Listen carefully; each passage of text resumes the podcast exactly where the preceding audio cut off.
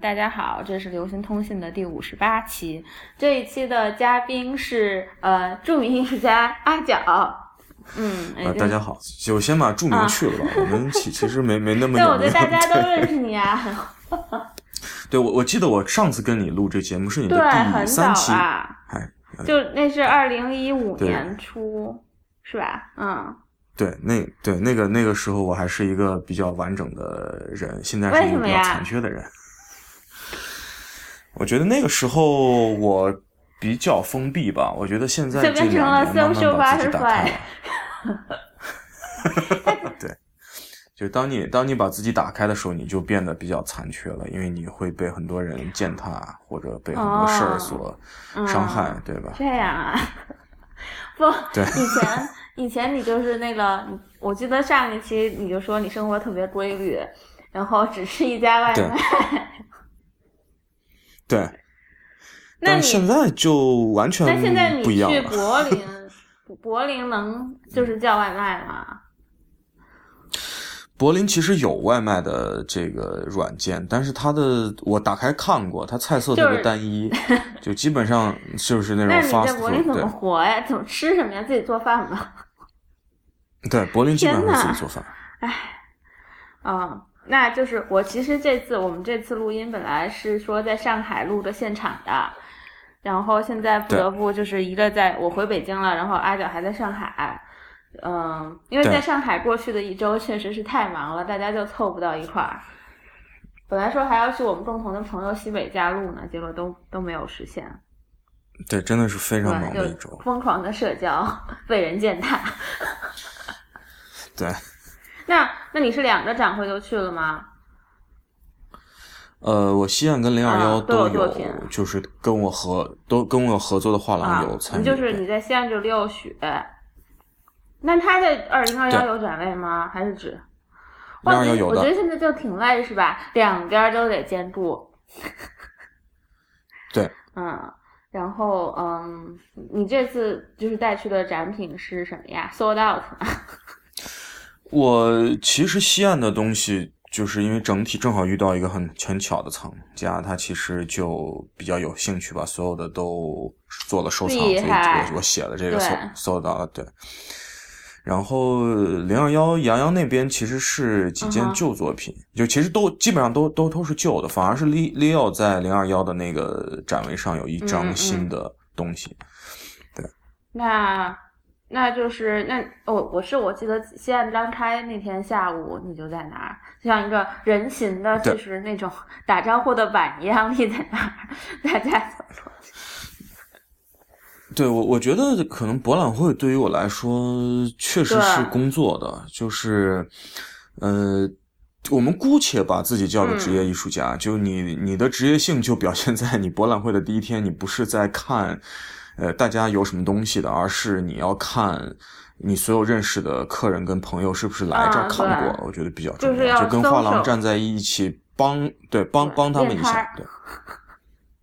对，我们把它叫练叫练练摊儿。那那那个，那就是之后就廖许就去 David s w i n e r 了，然后你就就北京洋画廊。对我，我我跟杨洋会在合作的，对，而且我明年九九月有我新的个展，然后我在纽约也有计划，反正那那你明年是就是去纽约办个展的话，是那你要搬到纽约去住一段时间吗？还是怎么样？我应该不会，我那个我可能提前一周到，然后因为我其实同期二月份的时候在那个波士顿还有一个群展。在波波士顿的 IC 不是，就那段时间真的很冷，就是美国最严酷的季节。但是我觉得那个时间也是柏林最冷的时候。其实那个时间相对来说，在美国还是就是比较可能会比较怎么说，怎么热闹吧？就 Boston 和纽约，柏林就还是比较冷。对，柏林是整个气氛的冷。我觉得二月对他们来说也是大家不准备在户外干什么。那那我想问一下，柏林有夜生活吗？柏林其实基本上就是夜生活吧，就还是有的。但但是，对，但是对我来说，我可能之后会去，真的想去玩一下吧。我在之前，我今年其实，在柏林住了快六个月，我一次都没有去过所有的这种 bar camp 或者什么 K cat 都没有去过，因为你好像没有做好要融入 生活的感觉。感觉。那你在柏林是怎么一个工作状态呢？搬去了以后？我其实今年花的主要功夫是在跟他的整个社会机构打交道，因为我要去拿艺术家签证，然后还牵扯要买房子。呃，我们稍微总结了一下，就我跟几个在柏林的朋友，我们说基本上今年就在处理的叫做柏林的日常糟心事。我我有朋友在德国住嘛，然后他们就会说，就是德国还是就是服务业是，就你要让约人来安着网的话，会要等很久，是吧？是的，我到现在我们家没有网。天哪！你作为一个做 这样艺术的艺术家，对我现在有一个无线的网络。我以为抱着电脑上咖啡馆，但是就是说艺术。所以他对你其实是个考验。我觉得我本来以为这些事儿不会成为一个特别大的让你不舒服的事儿。但是，因为它基本上超出你在中国的逻辑了，所以你会觉得特别的不舒服。然后这种不舒服是缠绕着你的，就是你总觉得这件事儿做不干净。然后我觉得这是我们对德，就是其我觉得其实是柏林的日常糟心事儿。我觉得德国因为柏林没有没有，我朋友在科隆也是经历了一样的事儿呢。哈哈。那我我觉得装网络是一样，因为就是德国的整个网网络几乎是是被垄断的，但是它的服务非常不好，因为你想，呃，一个这样的国家，呃，它装网络，它的热线电话是没有英文的。那你是得找朋友帮你打，还是你在学德语呢？呃，我现在没有学多少德语，所以我得去他的门店，说英语，就是我要。对，就他的门门店里面，大部分人是可以讲一点英文的，所以那那你为什么不办一你不办一个艺术家签证去美国呢？嗯，我觉得美国的状况你就不想，你就你你就是觉得不想在创普任任内再待在美国吗？而且我觉得对我来说最重要的是，我觉得中美是非常相近的国家。是的，嗯。对，就是我觉得在之前我们好像挺难这么来说的，但是好像到了这一两年，中美人民好像都有了一种共共识，而且这种共识使得大家使得大大家在某种时刻显得非常的亲密，呃，但是反而是这种感觉让我觉得我不能去，因为我因为我我觉得我在我在上海的十年，我我非常的了解中国，就是起码是上海的中国。对，所以我觉得，哦，那我如果当我再换掉一个城市去你可以搬到，我绝对可以搬到美国村儿里，在美国村儿里安网也安的特别快。但是我其实我其实在中国有新的计计划，我应该明年会陆续慢慢的搬到成都去。那行挺好的，我爸妈也在成都买了一个新房子。对，我也我也是准备在山里去置办一房子，就是慢慢移移移到山里去。哎呦，都住山里了，嗯。我我我觉得其实这个话题，呃，其实可以讲的挺大的，是是我觉得其实在中国艺术家的哪座山啊？就是我觉得，呃，现在是青城山。我我过两天去米兰，米兰回来我就去成都看成都挺好的，好吃好玩。对。对我，我刚才我没说完的这个其实是，呃，我觉得现在在中国，我的体验是，如果你在做艺艺术，或者说你你你你已经做过一段时间，然后可以姑且把自己称作一个职业艺术家的话，我觉得留在所谓的中国之前叫做的一线城市是没有必要的。嗯，因为我觉得最明显的是成本不对。嗯，就是我们的生活成本使我们很急促，我觉得这种这种急促，呃，就到我现在来看，我觉得没有必要这么急促。成都也是一线城市，好吧？对，所以所以我觉得就是说，对，就是最可怕的是连成都都快是好多大牌就第一个发布会都不在北京、上海了，都在成都呀。对，所以我我选我选择在成都山 山里嘛，对吧？嗯，是。那那你就是从一五年我们录音之后，你做的你做了几个展览呀？应该很多了吧？我一五年，我其实有点不是记得特别清楚。我其我嗯，枯山水对，枯山水的时候，OK，那应该是之后先在杨洋做了，我在跟他合作的第一个个展，然后中间还有呃，在英国曼彻斯特环中心的一个个展，然后还有那个和 Karen Smith 在西安的 OCT 做的个展，然后还有今年跟 Leo 合作的第二个展。那所以说，你今年除了西安之后就没有其他展览了，就进入 holiday season。呃，我其实西安之后，嗯，我十二月份有一个群展在那个广州，然后我一月份有一个个人项目在成都。哦，那那在青城山还是在成都城里？呃，在成都跟千高原，那还蛮好的。对，所以，嗯，我想想。那那你工作室，你应该工工作室还有助手什么的吧？你搬到德国去了怎么办呀？我其实没有真正意义上的助助手，我工作室所有跟我一起工作的，我都把他叫同事，因为都是我的朋友。然后他们大部分其实是有自自己的职业和自己的事情的，但是我有项目，我会跟他们来一块合作完成的。然后其实呃，因为就是在我去德国的同时，其实也我们有一个跟我一直做前妻的朋友在去了日本。你说李如一也去了日本呀？啊，对对，就他们现在都在东东京，而且我觉得他们俩应该互相认识一下。然然后那个另外一个朋友去就是回到了悉尼，因为他是澳洲人，就他之前的渊源他入了籍。然后剩下的几位还在上海，但我觉得就说这种各地的工作其实是我挺喜欢的，因为他们在不同的文化里，他们其实会有一些新的新的新的反应。时差开会。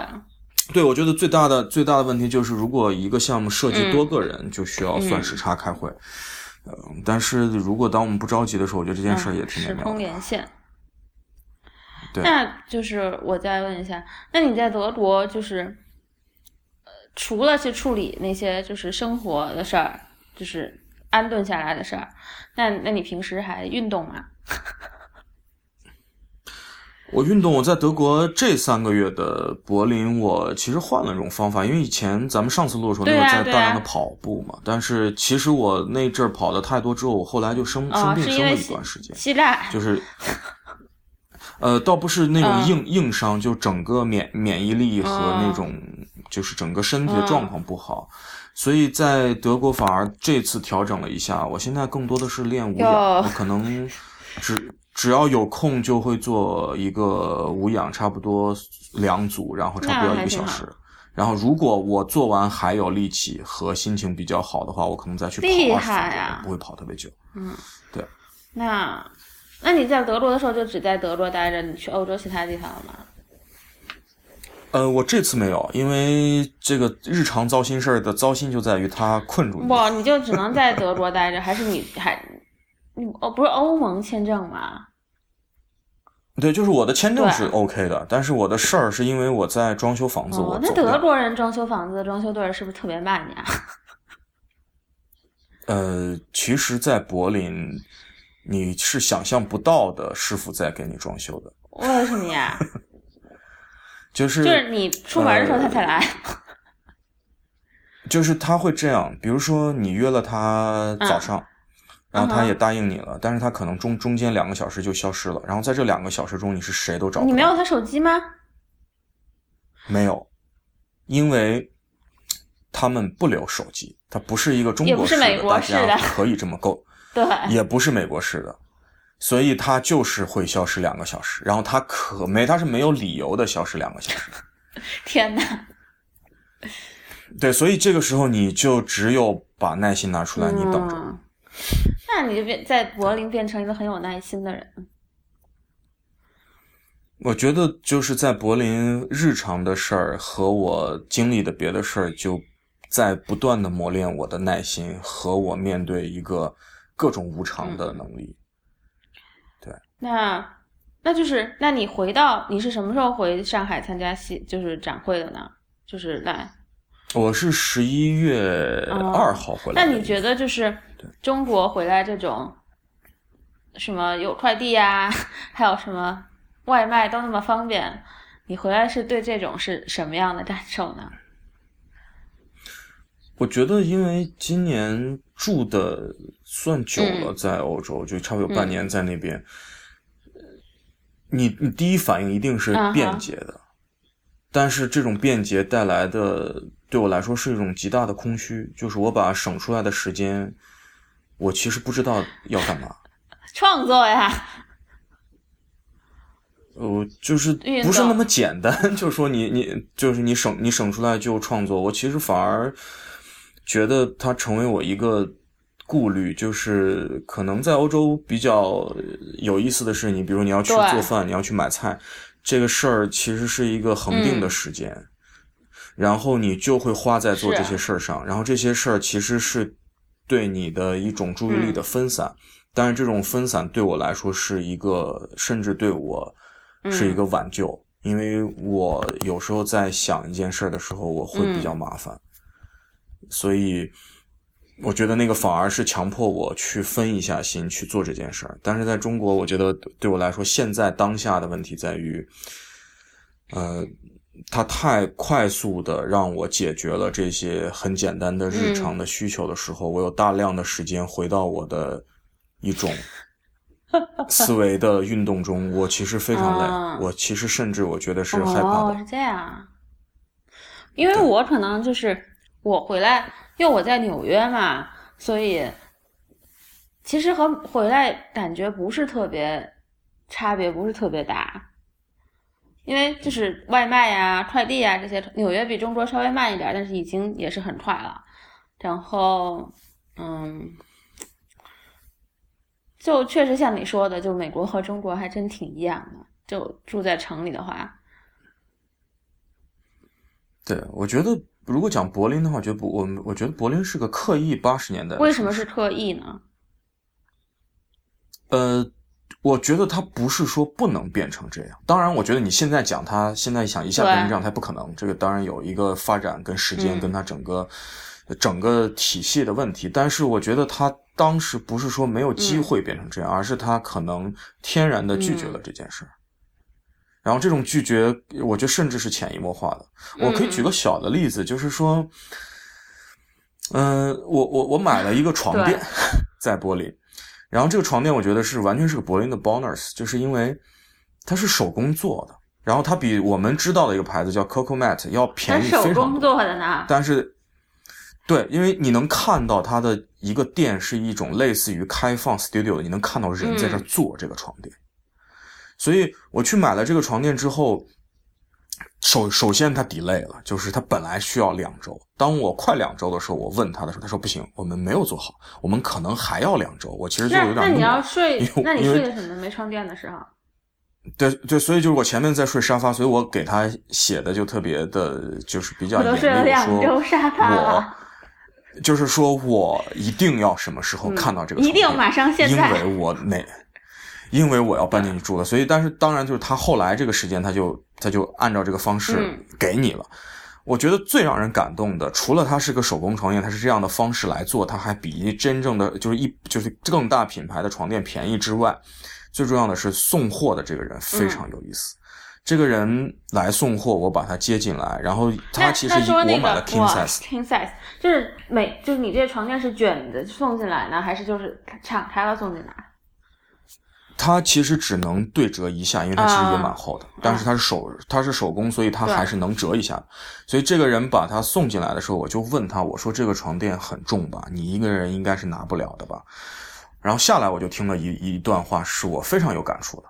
他说，其实没事儿，他经常做这个事儿，而且他告诉我，他干这个工作已经十二年。送床垫。对，然后你再去看这个送床垫的人，他是一身 punk 的打扮，而且不是那种瞎打扮的 punk，是很有品位的 punk，就是这样一个人。所以我觉得这就是这个城市，我觉得这就是这个城市故意的地方。嗯，那所以他其实就是我，我很难描述出他的那种故意是。怎么样的，但是我我觉得这个事情，大家如果去品味一下，我就能感觉出来他故意在哪。是，就是他其实，嗯，中国是不会有这种这种事儿。我回来以后，就老跟我送送送快递的这个快递小哥都都换了三波人了，就同一个顺丰的。对。然后我最喜欢那个就就不在了，就就不知道上哪去了。我我我可能以前觉得我是一个挺能适应当下的人，但是其实我在适应它的同时，我觉得我失掉了太多东西，反我甚至是观察不到我失去了这些东西的。我觉得，呃，我觉得柏林的对我来说最大的一件重要的事儿，是我非常能回归专注自己，但是这也是我痛苦的地方。就是这个挺挺挺熬人的，而且我也在那儿有很大的情绪的波动，然后我也尝试想明白很多事儿，但是这种经历其实非常的痛苦，所以我我总我总觉得我回来需要大家给我一个拥抱，因为我确实经历了一些事情，我很难用言语来讲，然后我。我我所以我说我我现在是个不完整的人，原因就是我我我觉得我在那儿碎了。那你是自己选择去那儿碎的？呃，对，就是 我觉得这种选择也是另外一种自救吧。就是在上海的生活，嗯，我我其实我可以讲我是比较游刃有余的。而且我在上海也算是能过自己节奏的人。其实这个在这个城市能过自己节奏的人也挺奢侈的。对，但是就算这样，我依旧感受到我的那种不适。我的那种不适，可能就是 需要跟呃中国的语境有个距离。然后，其实去柏林是我的一种更广义的自救。对，那那。那就是，那你回来几天，半个月了吧？呃，两周，对。那那那就没，基本上是没有时间自己待着的。我最近两天就是比较自己待的比较多，然后其实这么讲吧，我觉得我二号回来的时候，嗯。我觉得你你你的这个感触更多，因为你在纽约待的更久，就你也在两个国家之间往返的更更多。你其实每一次回中国，你都会有兴奋，因为确实这是你的母语的国家。然后你你你有你非常熟悉的朋友就就在这儿。呃，我也是二号回来，其实我有一点点兴奋，但是当我因为我二号正好去工作室，一回来我就去工作室运了个东西。呃，我在开车回来的时候，我再看到这个路上的人，我那个熟悉的感觉回来了。但是这个熟这个熟悉的这个城市的悲痛也回来了。就是我我的兴奋其实一下就被压制住了。就是这个城市依旧是我熟悉的上海，依旧是呃很多人挣挣挣扎的城市，也是很多人绽放欲望的城市。就是它依旧是魔都。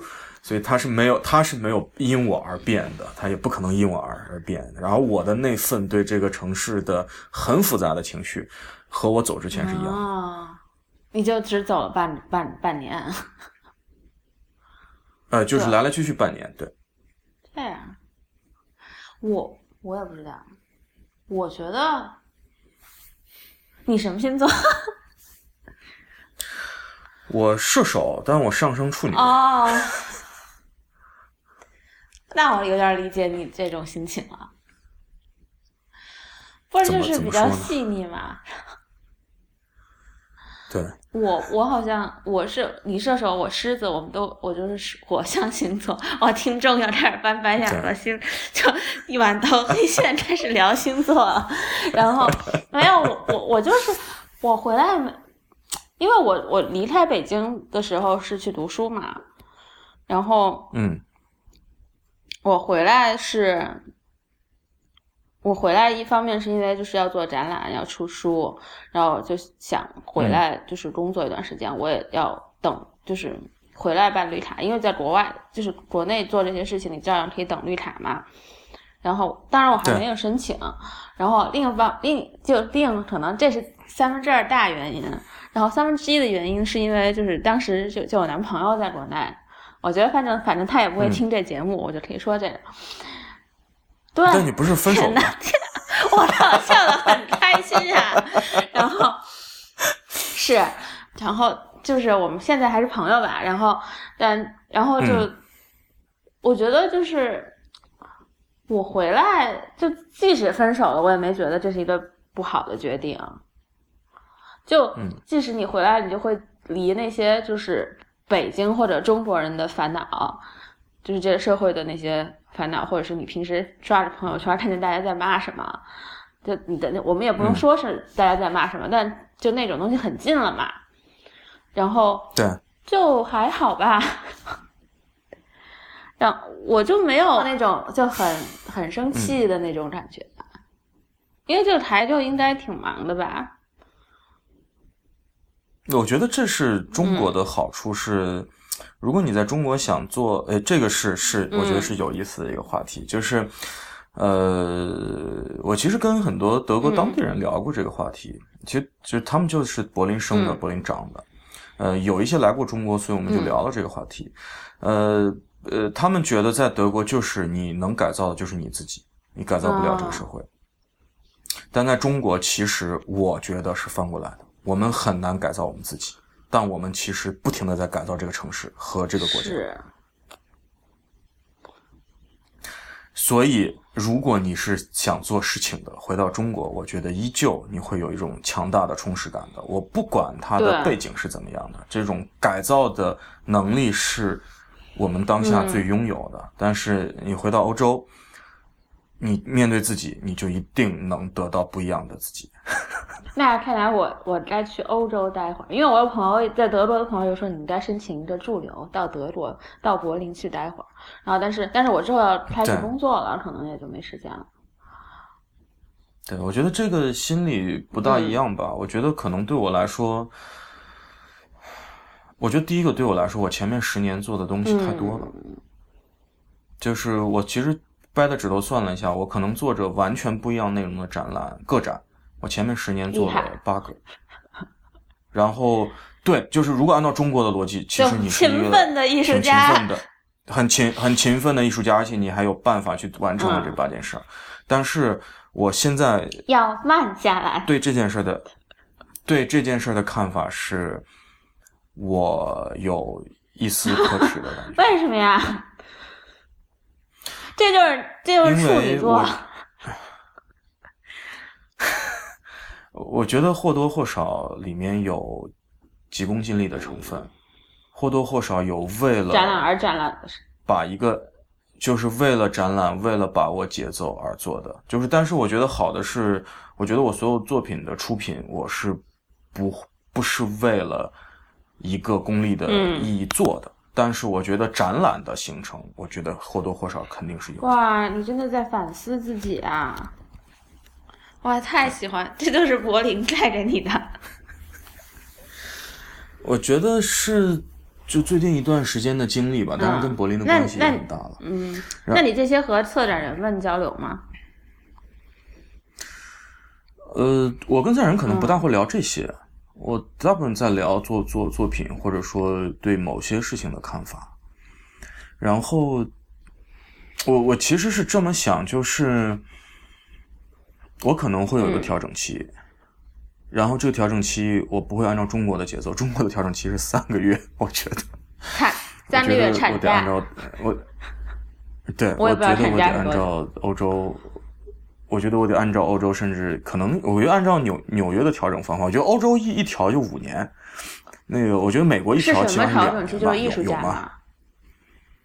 就是做作品、做展览，就是我需要有一个，就是，呃，我我不能叫停顿，肯定是一直在做呀。但就展览要停一下，但是就是从心理上，我需要。那你明年二月之后就开始休整了，是吗？但我明年九月 还有展览，就是就是，我觉得做它就没有问题，但是不是那种，呃，或者这么讲，因为以前很多是刻意的，比比如说这么讲，呃，我完成一个展览之后，诶，然后我可能接着有一些群展，其实我会大概算好我在什么时间我应该再有一个个展，所以这个是一个职业态度对我来说，但是我现在可能要把这个职业态度先放一下，尤其是这个职业态度，我觉得括号还是泛指中国的，就是因为它太像中国的事情了。而我现在觉得我不需要再用欧洲的节奏。呃，我觉得用什么节奏不重要，我觉得是用我自己真正认可的节奏，就自己舒服就行了呗。对，我觉得这个呃不是可能不是简单的舒服吧，就不是说我我就松了那种。肯定不是，你就是心理上 make 这对自己 make sense 了吧？对我，我其实现我其实，在柏林想明白的另外一件事儿是。如果我去描述我希望的状态，我希望在平静中我依旧有力量。哇，这个听起来好好正能量。那为什么要笑？对，就是就是在平静中，像做无氧运动一样。对，就在平静中，你依旧可以发声，你依旧可以把你想讲的话讲出来，但不是中国式的狂欢，也不是。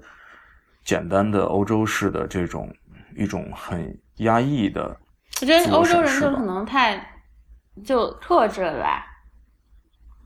对，就是他过于克制。我觉得那种，如果我们讲轻松，我觉得真正的轻松是不做预判，不做计划。我觉得讲的这就像我们录节目一样。对。就是我觉得讲的东方一点比较像内内观，就是其实你是知道你要干嘛的，然后你不用把它那么明确的在你脑中描述出来，然后你只是做就好了。然后我觉得另外一个就是不要用各种方法绑架自己、压抑自己。我能爱我就应该去爱，就算对方不爱你也应该爱。然后，当然，就说这个里面牵扯就是占不占有啊，什么这这些事我这个这个我我很，这个这个我已经比较想明白，不是就是那那那只是一个很小的问题，那个那个就是大家有的共识，其实都是可以来处理的。但是但是，就说你面对一种无力的时候，其实我依旧还是要面对。我以前挺难面面对这一件事儿，对，这还挺好。那嗯，那你平时就是在。在没有网，在家里面，没有。我有一个，就是沃达丰跟华为合作的一个东西，叫 Gigabox，还是叫 Giga？我忘记了。啊，对，你可以带出去，但是它特别贵，然后它也是按流按流量的。它机器四十九欧，它每个月要三十九还是四十四十欧？就是按月收费的。呃，但是就是说，我是把机器买下来的，所以我每个月用就付钱，每个月不用就不付钱。但是我我我再回到柏林的时候，我的网是就可以装。恭喜恭喜！我们已经把之，对，我已经把之前的问题解决掉了。在柏林有一句话叫这样的，说是那个装网络是可以装到离婚的。啊，太牛太牛逼了！那你，因为他真真的有那你去卡塞尔看双年展吗？我今年其实一就是除了，就是除了我今年我都没看。然后我我其实一直有有个想法，就是说，我可能这是我比较个人的习惯。我的习惯是，我觉得这个话讲出来特别俗，就是世界这么大，我干嘛要看展？是呀，我也这么觉得的。对，没有，我就觉得世界上没有说你非看不可的展览，没有你非吃不可的餐厅。对，但我只有非非生不不可的活。对呀，就就很多人就说你一生一次，只有怎么样？其实也也无所谓啊。其实，对，我觉得不是什么遗不遗憾的问题，就是你可以不做，你也可以做这件事儿，只是你一个小小的当下的反应就是了。嗯。对哦，再再聊点，再聊点 啥？呃，我聊聊你呗，对吧？你你你你之前是一直在纽约的，这然后终于回来了，而且做了个展，怎么样？对于跟这个 Sammy 的合合作聊一聊吧。Sammy 挺好的，就是他最鄙视我这档节目，他就觉得我这档节目是毫无计划，然后就瞎聊的。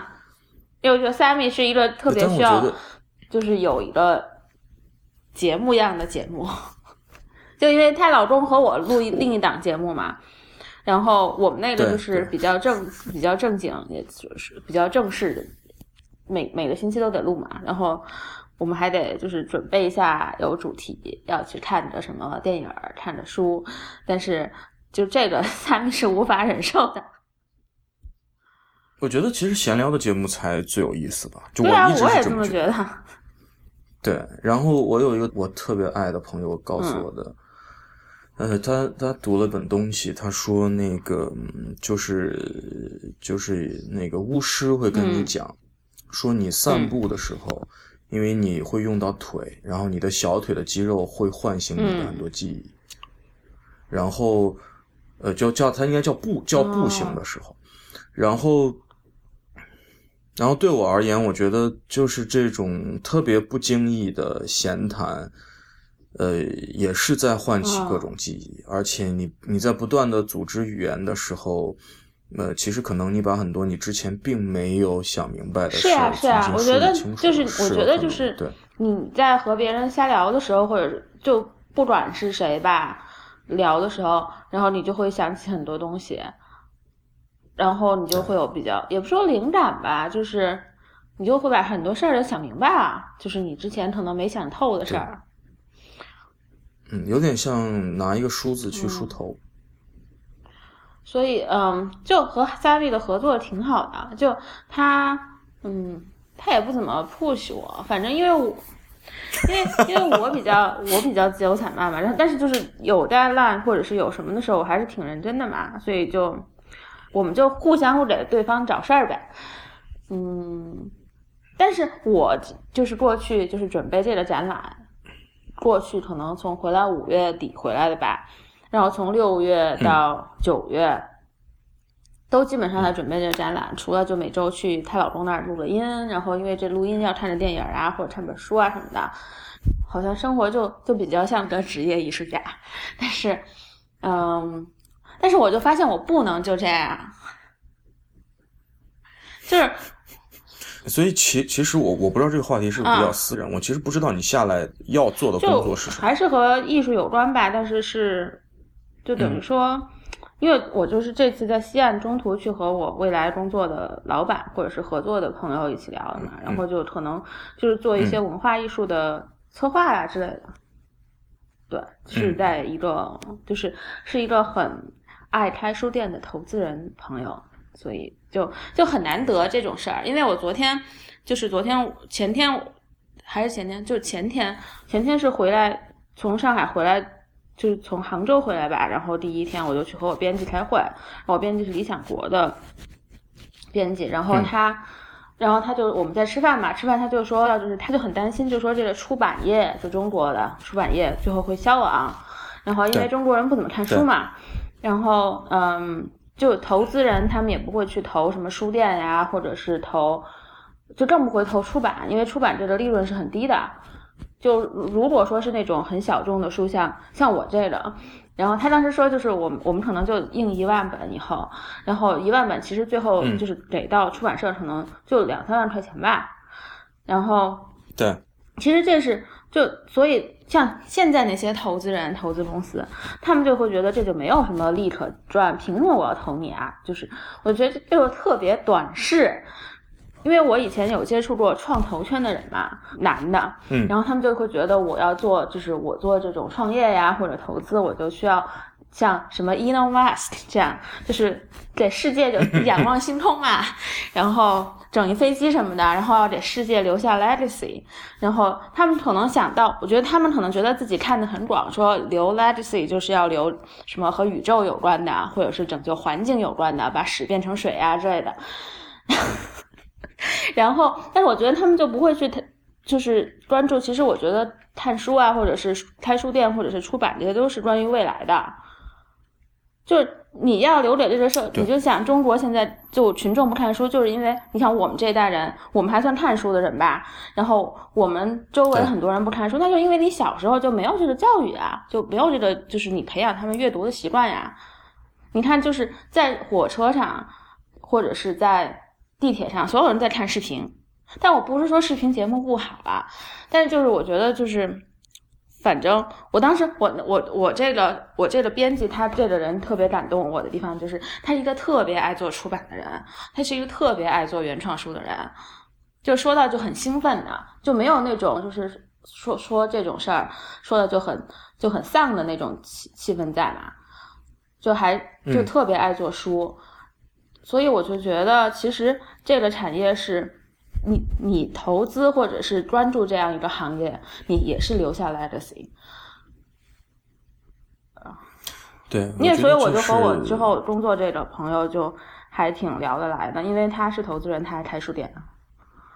对，嗯，我我其实前一阵在微微博上我还发了一句话，我说我说现在这个时代反而最重要的是文字。我觉得就很多人他很大的问题就是。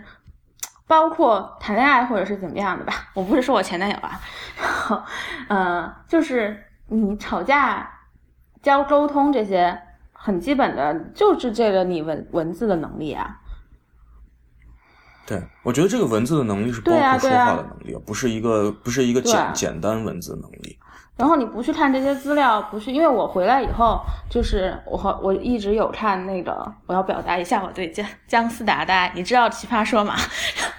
对，因为我看《奇葩说》嘛，然后我就特别喜欢就是姜思达这个辩手，然后我就把有他的集都找来看了，然后嗯，就觉得他们这些就是以前就是看《奇葩说》是让我觉得就是九零后这一代是有希望的，而且他们就是。特别好，因为他们，我觉得他们要准备那么多东西，能在那个就是现场录的时候能那么机智，或者说用我朋友的话说，就是就智商、情商，然后还有就是颜值都在线，那肯定他们下面是要看书的呀，然后就看很多资料的，我觉得就很不错，所以我就觉得说，嗯。反正我当时，我我我编辑这么聊到，我就觉我就觉得，其实这可能就是一个瞬间，或者是怎么样。而且他当时说，因为就是他就觉得可能出版啊，或者是怎么样，你就得在中国，尤其是你就得和一个新媒体的方式绑在一起，可能他才不会消亡。但是我觉得你也不一定吧。反正因为很现在不是有很多知识付费嘛，就帮你读书啊，什么线上读书会这些。然后我是不太喜欢，因为我可能因为以前是在历史系读书嘛，你就会知道，你我们去我们每个每周，因为在美国读书的时候，每周你就会有三本书或者是一堆论文，就一本就是一一个话题下面可能三本书，或者你再看四五篇论文，论文就是十几页、二十几页的，然后你就会觉得就是说，你当时当然就每一门课都有一个星期三门课，那就有九本书。哦，不对对，一个星期就一一门课是一本书嘛，就是一个星期三本书，一若干篇论文，你就会去，嗯，你就开始就会还是会很害怕嘛，就是读不完什么的，你就会去找一些书评来看啊什么的。那你会发现，其实现在知识付费那些东西，就帮你总结一本书啊，或者半个小时帮你写读完一本什么专著啊，或者是总结完。你买一个月的服务，就总结完某个领域的东西啊什么的，那就像你看一个书评，其实你看到的只是很表面的东，或者是别人总结的东西，你真的不如就是你自己去把那书看完了，你的理解啊，或者对这个话题的把握更多。所以说，就是知识付费这个东西是说服不了我的。就是如果说我我去买了一个服务，谁讲的那本书，就就算那个人是很权威的学者或者大师，但是我还是想去自己去买那本书看。我觉得这是，我觉得中国好玩的地方在于，我们还真的是信奉叫奥林匹克精神的。我们是真是叫什么更高更强更快是吗？我就觉得有些东西像看书这些，你真的就不能更高更快更强的。对，而且我觉得书就是要读读听听的东西，就有，然后。然后没有结论。对啊，然后就是，而且你没有什么功利性嘛。就我觉得知识付费，不管是你学，你你也许你读的是一个什么希腊哲学，这听起来就是你你去买谁谁谁哪位教授讲希腊哲学，给你半个小时、一个小时或者几堂课。但其实这个东西你明明就该慢慢读的呀，你就不应该就是说请听哪个教授讲了，然后后来你在哪个饭局上听，哦，我看过这本书，谁谁谁讲的，然后就过去了。其实很多人就是为了这样去读那个书，去买那个服务，就假装读过。就我觉得，其实你把它泛化到这个我们在的艺术行业，其实也是类似的。就是有很多作品，其实是是一种类似于罐头知识的东西。然后，呃，画就是我我见了很多展览，是画画一个范围，然后在这个范围里用他的方式去重新解读一个东西，看似非常的对，看似有一个大的趣味，但是其实你真的把艺术家抓来聊这件事儿，你发现这件事是空的。然后他可能真正关注的是今天吃什么，所以我觉得这是挺悲哀的。就我我我是一个比较悲观的人，我觉得这种悲哀是让我感到痛苦的。就是这虽然是个他是个他他者身上的事儿，我觉得我在极力避免，但是它就发生在我们同样的时代，我觉得我是非常不舒服看到这些事情的。但是我我觉得我不能讲我无能为力。而是我觉得我有力量去做，但是你反观自己，当你要去做的时候，你甚至是缺少一种具体的方式跟勇气的，然后这让我比较受打击。所以，我觉得我我我去做的所有的生活的调整，嗯，我觉得说到最根本就是我希望能真诚的面对我所有做过的东西，跟我之后会做的东西，而我真的想摒弃掉这种以效率。以利益至上的丛林法则，对，因为就反正对和展览和这种是好多展览都是，我就觉得它可能有一个，嗯，所以我不想变成职业艺术家，就是因为这样，就是或者是，但我我我我我讲我讲一个故故事，也像我觉得这个基本上是真的一个事儿。嗯，我有朋友在做柏林的一一一个一个纸媒的项目，然后他们采访了很多柏林的艺术家，然后你发现其实柏林好的艺术家基本上都是房房地产打打底。什么叫房地产打底？就是你会发现好的艺术家其实都有数套房子，他们靠收租金就可以活得很好，所以他们成为了更好的艺术家。就是你有经济基础。对，就是你的经济基础是个绝对值。所以你就可以做很多不需要考虑任何市场的作品，反而成就了你。对，所以在中国，我觉得讲讲句难听话，其实我们看到的，我我们有个词叫 “name on the list”，在中国，你名字在这个名单上的这些艺术家，我能感觉出来，百分之九十是中产家庭的孩子，对，就我们这么大的。所以，所以其实你的经济上的一种。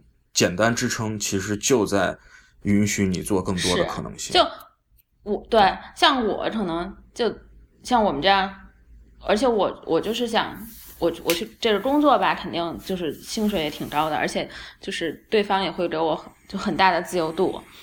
所以因为我比较有效率，就是因为就是怎么说呢？因为我本科第一年是学商学院的，我当时没有想到，就是说后来我。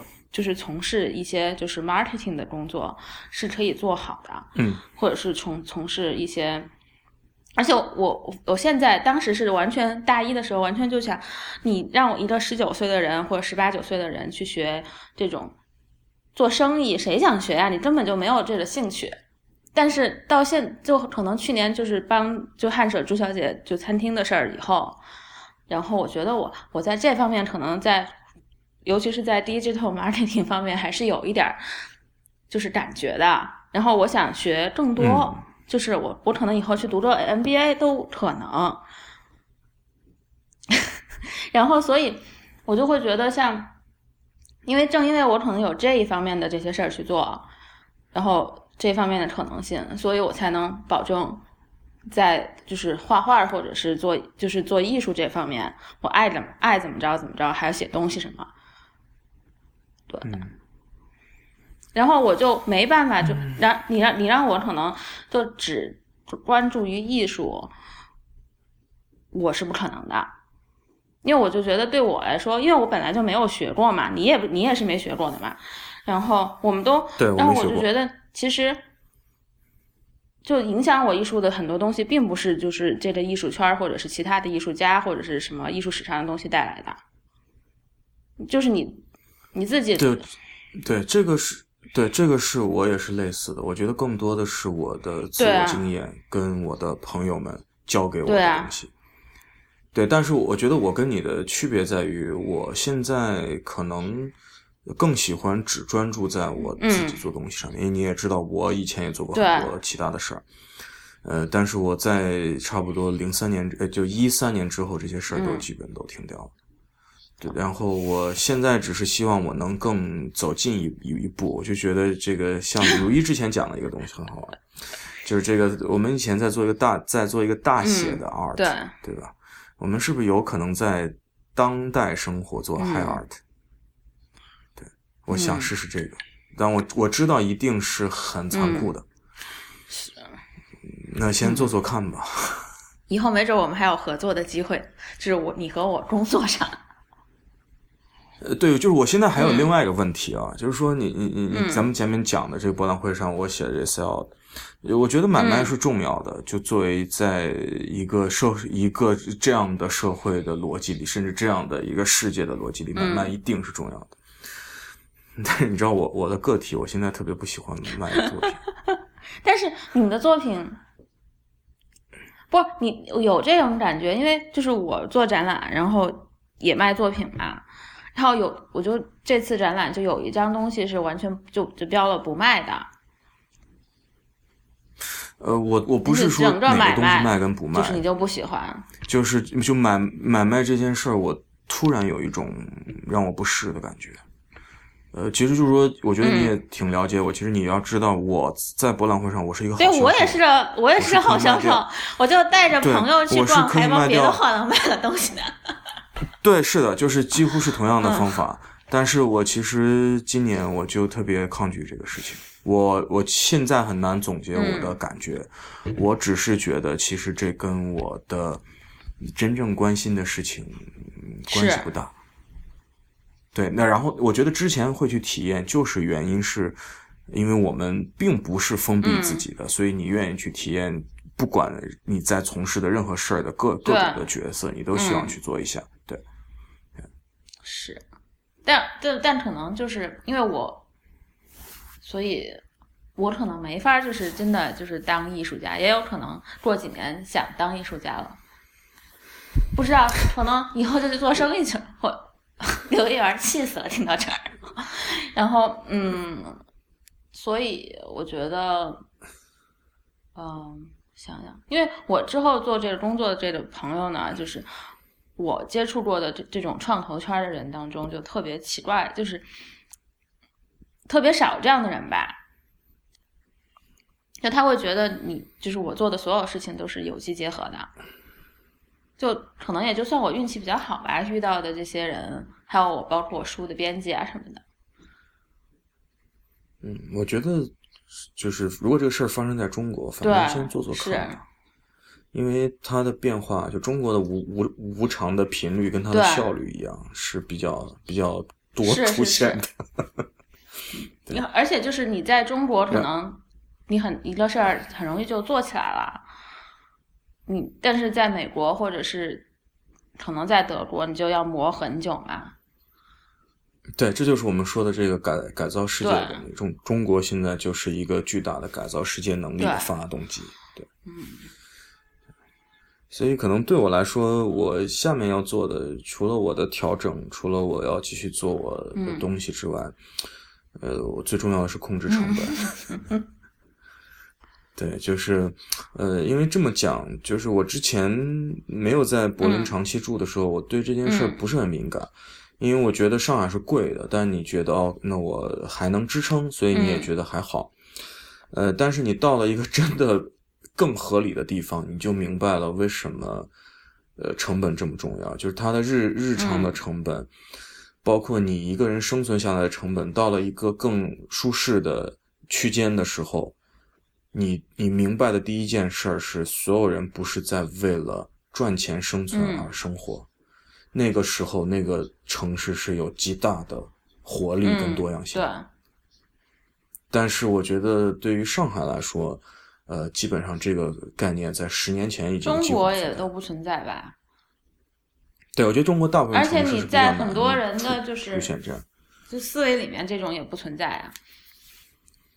尤其像我们同龄人，因为我回来就是怎么说呢？我的就和我比较近的这些朋友都是还都没小孩儿，然后嗯，有的是有了嘛。但是我就觉得有小孩的朋友和我们这样的是真的想的不一样的，就他们，就还有听到故事，就是有的朋友是离了婚，然后才要去买房子，然后再买学区房那样的。中国就还挺挺现实的，因为我我刚才就是回来和你录音嘛，是从望京然后到昌平，我现在我爸妈家是住在昌平，就会觉得说真的就。就他，因为在海淀，我们当时有一天，什么事儿，就路路过了有个著名的中关村三小，周围的房子都得十几万一平了，就还挺恐怖的。我觉得就是很多人像家长还是小孩就很怕小朋友输在起跑线上，学可能话你就说中文吧，你可能一句话还说不利落的时候，就去说英语了，就去学英语班什么的。其实我觉得就。以我的经验啊，就英语学那么早，其实没什么特别大用。我也不知道，就是可能你觉得可能就是你在一个，因为你在家其实没有这个双语环境的大部分父母是不可能给他们，就除了你是嗯混血，对妈妈和爸爸要说一点英语或者是法语或者是其他语言，你在家没有，其实你就每个星期去上的课或者每天。学校老师跟你说一点，其实很有限的，其实没有什么意思。就我，就我是中学、初中才开始学英语的，但是也没觉得就是输给了就是从小学英语的朋友。因为我虽然我八四年的，但是我们当时我读的重庆外语学校嘛，然后我们当时周围有好多同学家里面也有什么爸妈是教授啊，或者爸妈爸妈是医生，或者爸妈就。其中的一个去海外读书了，然后小孩再出了一段时间，也有那样的。后来就发现你其实没有什么区别的。他们小时候学的那些，或者小学他们小学比较好的话，我父母是那种就很不觉得，就是说很不相信这个输在起跑线上这个事儿的。我小学就读了一个离四川美院最近的一个很坏很破的小学，然后这小学现在已经不存在了。所以，所以我就觉得，但是你小时候就他们可能重视就是你看看不看书啊，或者。这些事儿，我觉得这还挺重要的。就但国内现在整个趋势就是那样，然后我朋友就会跟我说：“等你有了小孩，等我有了小孩，我就不是这么一个想法了。”嗯，我觉得其实都，我觉得去我我现在看这个事儿是都都对的，就是他有他特别执拗的部分，嗯，但是他们也在，我觉得这是两个对赌。就是他用他现在所有的东西去赌一个孩子的未来，当然有些人赌赢了，所以他看到赢的部分他也信；当然有些人赌输了，所以当他输的时候他也会认的。呃，我只能是说，这是这个我们在的国家，它就是这样一个狂欢的体制，所以所有人在里面就是在表演跟对，我就觉得是大家就。就在中国，你就会发现，你就是有很多人就是有就就就是有一个表演人格的，或者就有一个有一个朋友圈的那种人格。就对，所以我觉得，就是说，作为，我觉得我我现在希望能把生活，啊，能能被我的一个自我再去观察。我觉得我真的只能观察它，我很难评价，因为我我以前是个很容易评价一件事的人。然后我觉得，我觉得那那个方法让我呃封闭了很多年。当然，那个方法也让我有很多力量。但是我可能现在的选择是我基本上停止对这些事儿的评价，然后我把它看到，然后有些可能被我记住了，有些可能被我忘记了，然后我最终给所有的我接触到的一一切的东西，就是我不合作。我不可，我不跟任何东西合作。然后我觉得这个挺胖，是。没准以后在德国也去找一个送床垫的工作。就就就我有可能去送床床垫，我觉得现在想想也是特别美好。对啊，就他肯定也有别的事儿做嘛，但是他就是送床垫已经，你想他每天可能也就送那么几个床垫，一两个，然后他其他的时间有做他自己的事，做音乐，做别的也有可能。没准他还是一医生之类的，也你也不知道。对对，所以就是。